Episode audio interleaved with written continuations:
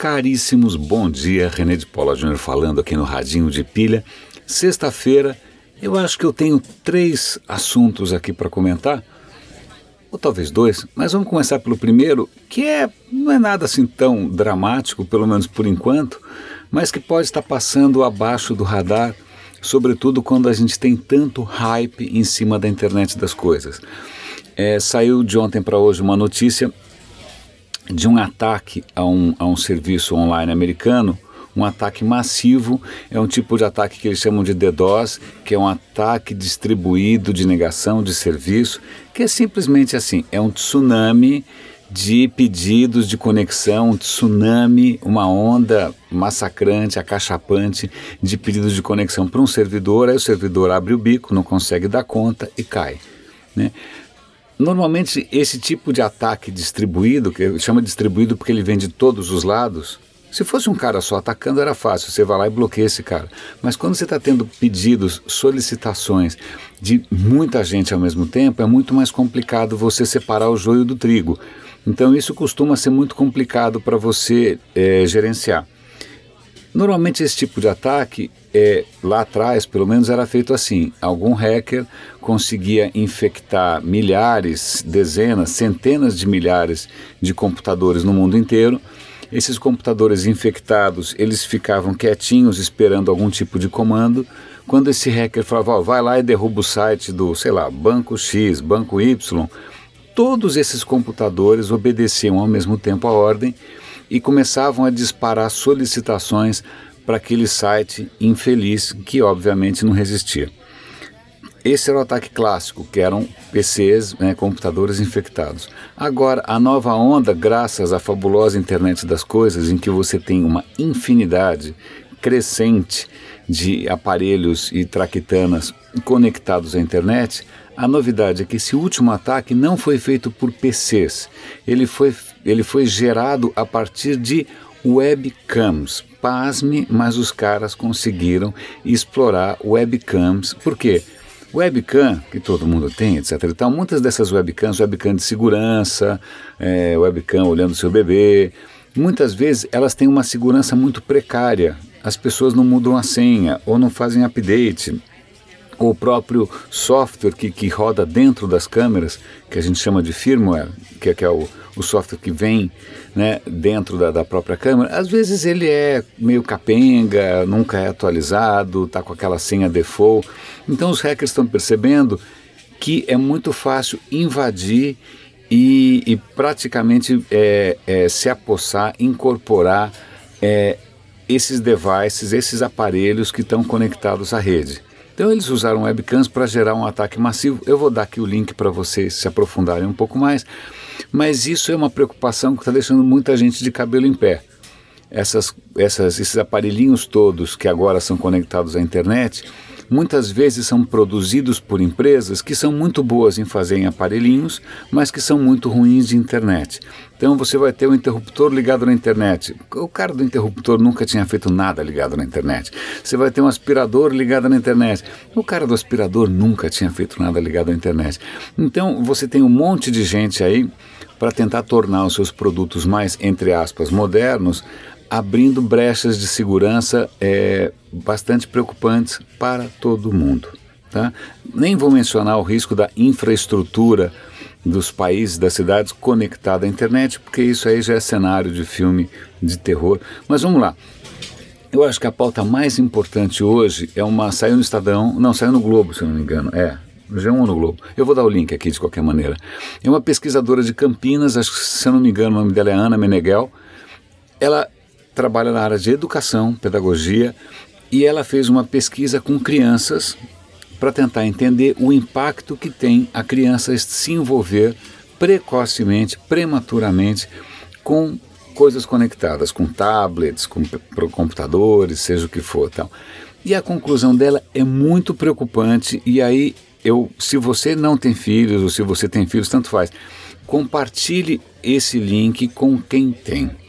Né? Por favor, esse tipo de, de consciência tem que se espalhar. Então, dê o link aqui para o Radinho, ou dê o link para a própria matéria da mulher, porque é muito interessante que ela mostra que o problema não é só a criança estar tá brincando com alguma coisa conectada, é a criança deixar de brincar na rua, deixar de brincar no parque, deixar de brincar no jardim, porque essas brincadeiras físicas, essas brincadeiras que a gente, né, desde que o mundo é mundo, a gente é, é, cresce fazendo isso, elas são fundamentais para a construção de uma série de habilidades.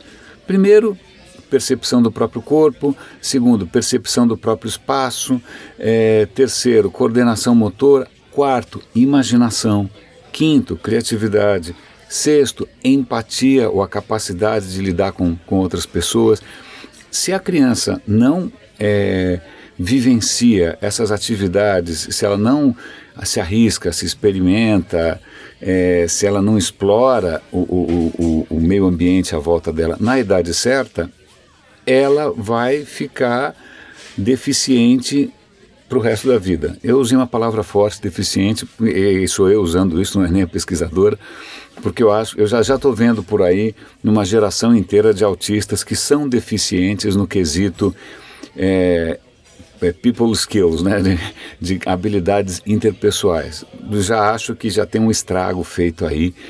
É, e eu, eu talvez eu, eu, eu faça até aqui uma auto qualquer coisa, autocrítica, porque eu fui uma criança de apartamento. Né, na época não tinha internet, mas tinha televisão. Eu assisti muita televisão e brinquei muito pouco. Né, brinquei muito pouco, é, tanto que até hoje assim, eu não, não jogo bola, não gosto de futebol, não gosto de esporte nenhum, não gosto de nada que envolva multidões. Eu acho que várias coisas é, no meu desenvolvimento pessoal ficaram meio capengas porque eu fui uma criança de apartamento no centro de São Paulo. Né? Eu brinquei pouco. Eu, eu, lembro meus pais contando que subiam em árvore, catavam morango, romão, diabo quatro, iam caçar sapo, perereca, não sei. Eu não fiz nada disso. Então, é, eu vejo que o cenário piorou, porque agora não é só uma questão de você não sair de casa, é uma questão de você ficar com uma cara numa tela, né, mexendo só o dedão. Então, leia um artigo, é interessante, as conclusões são preocupantes, eu acho que a gente tem que divulgar essas coisas. Então, por favor, né, por favor, né, vamos compartilhar é, e tentar fazer alguma diferença.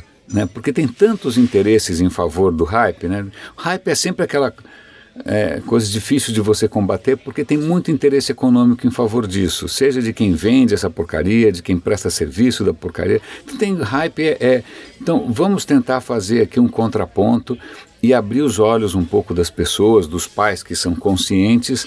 Né? Eu lembro de uma vez um, um pai que eu, eu, eu, eu, contei horrorizado. Falei, nossa, eu estava num restaurante com a minha mulher e na mesa do lado um casal com dois filhos, cada filho com um tablet. E ninguém estava conversando com ninguém. Aí um pai falou: Puxa, mas é o único jeito de eu conseguir tomar um vinho com a minha mulher sossegado. Eu falei: Uau, isso não é exatamente uma boa justificativa para você transformar teu filho num autista. Mas, ok, eu não tenho filhos, então talvez eu não tenha tanta propriedade assim para falar. Eu também não tomo vinho. É, terceiro assunto. O terceiro assunto é o seguinte: é Salão do Automóvel em Paris e curiosamente, o que está todo mundo falando nos jornais, etc. e tal, que tem 19 montadoras, e eu vou dar link para essa reportagem, oferecendo carros autônomos, né? Carros autônomos, carros autônomos. Ok, carros autônomos, 19 montadoras, né? Pelo visto está tendo uma corrida atrás do carro autônomo, o que quer dizer que provavelmente muitas empresas vão lançar um carro autônomo que ainda não está pronto, né, que vai ser né, versão alfa, versão beta e vai, bom, então eu nem quero imaginar, eu, aí é um bom motivo para ficar trancado dentro de casa. Mas o que me empolgou mais é uma notícia que está aparecendo menos, menos, porque de novo, não serve ao grande hype dos Googles e Amazons e Microsofts da vida, que é o seguinte, pelo menos 12 veículos elétricos novos vão estar vão ser lançados agora em Paris. Eu gosto muito da ideia de veículo elétrico. Eu gosto muito da ideia. É, é, mais silencioso, em princípio teria um footprint menor, as cidades seriam menos poluídas, é, você teria menos barulho. Eu adoraria ter um carro elétrico. Eu lembro que recentemente um, um bom amigo, Rodrigo Almeida, estava feliz da vida contando que ele tinha investido um bom dinheiro, inclusive, num carro elétrico da BMW. Estava felicíssimo. Né? Na hora que eu, eu, Isso foi num evento, a gente se encontrou num evento. A hora que eu fui pegar meu carro no estacionamento, o carro dele, que era uma gracinha, estava ligado na tomada carregando. É, tá aí uma coisa que eu adoraria ter, um carro pequenininho para duas pessoas. Até vou dar o link para um lançamento da, daquele carro Smart. Ele está lançando uma versão para duas pessoas, elétrico. Porra, uma graça, super simpático. Então, hoje eu sou mais simpático à noção e à necessidade concreta do impacto real de um carro elétrico do que de um raio de um carro autônomo que pô, continuar sendo a gasolina, quer dizer, vai deixar gente desempregada e vai continuar poluindo qual é a graça? Né? Então, é, eu, eu, eu juro que eu, pessoalmente, é, me sinto mais empolgado com a notícia de carros elétricos do que de carros necessariamente autônomos. Mas é isso aí. É, mas, por favor, a, ajudem a divulgar esse estudo dessa, dessa pesquisadora de Campinas, porque não é possível que a gente esteja criando é, né, uma geração, é, uma geração com menos recursos emocionais, criativos, afetivos do que a gente, né?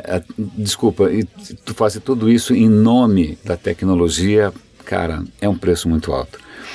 Caríssimos, René de Paula Júnior falando. Grande abraço para vocês. Bom final de semana. Saiam de casa. Não fiquem no computador. Vão brincar, vão se pendurar na árvore, etc e tal. Só não me chamem para jogar futebol.